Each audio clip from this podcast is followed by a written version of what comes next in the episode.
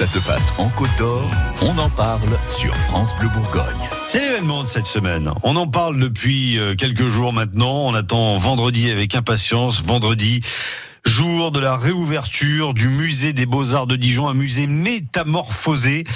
77 mois de travaux, 50 salles euh, qui seront ouvertes à la visite pour 130 000 œuvres euh, visibles au, au, terme de 60 millions d'euros dépensés tout de même. Donc c'est un chantier euh, colossal qui va permettre de découvrir ou de redécouvrir un lieu euh, assez incroyable dans Dijon, le musée des Beaux-Arts. Bonjour Clément Lassu. Bonjour, ça va? Bah, Bien, et vous? En, en, tant qu'historien euh, à Dijon, en tant que spécialiste de la ville de Dijon, vous devez attendre ce jour-là avec impatience, ah, vous moi, aussi J'ai hâte, j'ai hâte, c'est une catastrophe, j'attends que ça. Forcément, même si vous connaissez plein de choses, beaucoup plus de, de choses que nous sur le musée des Beaux-Arts. Euh, je vais demander de passer ce matin parce que le musée des Beaux-Arts tel qu'on le connaît aujourd'hui, il, il, est tel qu'on le connaît euh, d'extérieur, hein, il est dans un dans un lieu qui a traversé euh, les siècles. Ça veut dire que euh, ce musée qui fait peau neuve, il était là bien, bien avant nous. Euh, pas besoin d'être historien pour se rendre compte de ça. Hein. Oui, bah, il est dans un écrin historique vraiment millénaire pour le coup, parce qu'au début, il a l'emplacement du castrum gallo-romain. Ça va évoluer hein, au travers des siècles. Ça va devenir une petite place forte des ducs capétiens. Oui. On en a la trace par un escalier qui est sous la tour de Bar, dans une petite réserve archéologique. Ensuite, on a Philippe le Hardy qui arrive à la fin du XIVe siècle et qui fait la tour de Bar, justement, donc qui s'appelle Tour Neuve au départ. Ensuite, on a Philippe le Bon, oui. qui va faire son logis neuf et sa tour au milieu du XVe siècle. Et là, bon, ça va plus ou moins stagner pendant des siècles. On va avoir deux, trois galeries qui vont se poser. Ensuite, on va avoir Louis XIV qui va arriver, qui va faire toute la façade qu'on connaît aujourd'hui sur la place de la Libération. Mais ensuite, il va falloir attendre 1767 et une école de dessin pour que ça commence à évoluer vers le musée qu'on connaît aujourd'hui. Le premier musée, c'est en 1799. Parce qu'avant, c'était pas du tout un musée, on est bien d'accord. Non, hein pas du tout. Ouais. 1799, qu'est-ce qu'on met euh, dans, dans cet espace?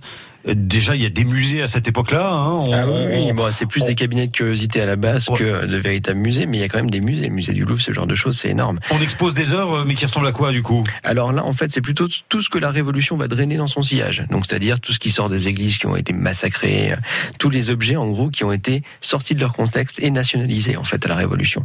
Mais vous l'ai dit, il y avait une école de dessin. Donc il y a aussi tous les élèves de l'école de dessin qui avaient fait les œuvres, qui avaient gagné le prix de Rome Ah. et qui ont commencé à stocker les choses. Il y a des œuvres qui venaient aussi de Rome pour qu'ils s'entraînent, qui étaient sur place.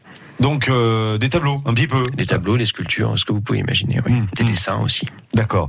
Donc tout au long du, du 19e siècle, euh, bah, le musée euh, s'agrandit. Il commence à prendre vie. On a l'aile est du palais qui commence à apparaître à la place de la Sainte-Chapelle, qui est détruite en 1802.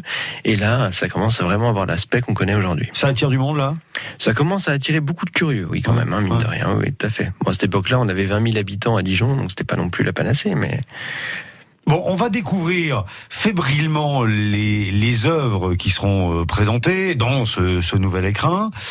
Euh, on va découvrir tout ça fébrilement parce que c'est la première fois depuis très longtemps euh, que des travaux de, de cette Oui, ampleur ont été euh, engagés. Alors, ça fait effectivement 20 ans que le projet est né techniquement dans les consciences. Là, ce qu'on va découvrir, c'est carrément 50% de structures supplémentaires en fait à visiter.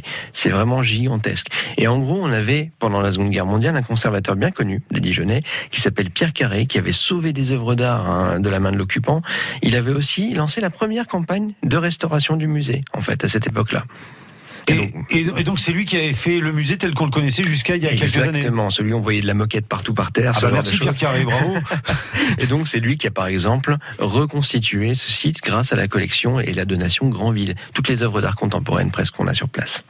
Alors, deux gros travaux faits euh, sous Pierre Carré, si je suis bien, euh, Oui. après la Seconde Guerre mondiale. Alors on commence dès 43, on Ouais. finit en 51 pour la première phase, et ensuite il continue à faire des aménagements jusque dans les années 70 à la fin de sa carrière. C'est dingue parce que du coup, ça veut dire que jusqu'à bah, jusqu'à maintenant, il n'y avait rien eu de, de fait, rien eu de neuf. Rien de neuf, non effectivement. Et là on a bien tout modernisé pour que ce soit vraiment magnifique. oui. Vous avez des choses, vous avez eu fuité des, des choses concernant euh, la nouvelle organisation Alors, du musée des Beaux-Arts, vous? Ça va être, il y a en gros toute une aile en plus qui va être visitable, mais surtout, moi, j'ai hâte de revoir la tour de bar Vraiment la tour du 14e siècle, complètement restaurée et remise à neuf. Vraiment, ça va être magnifique.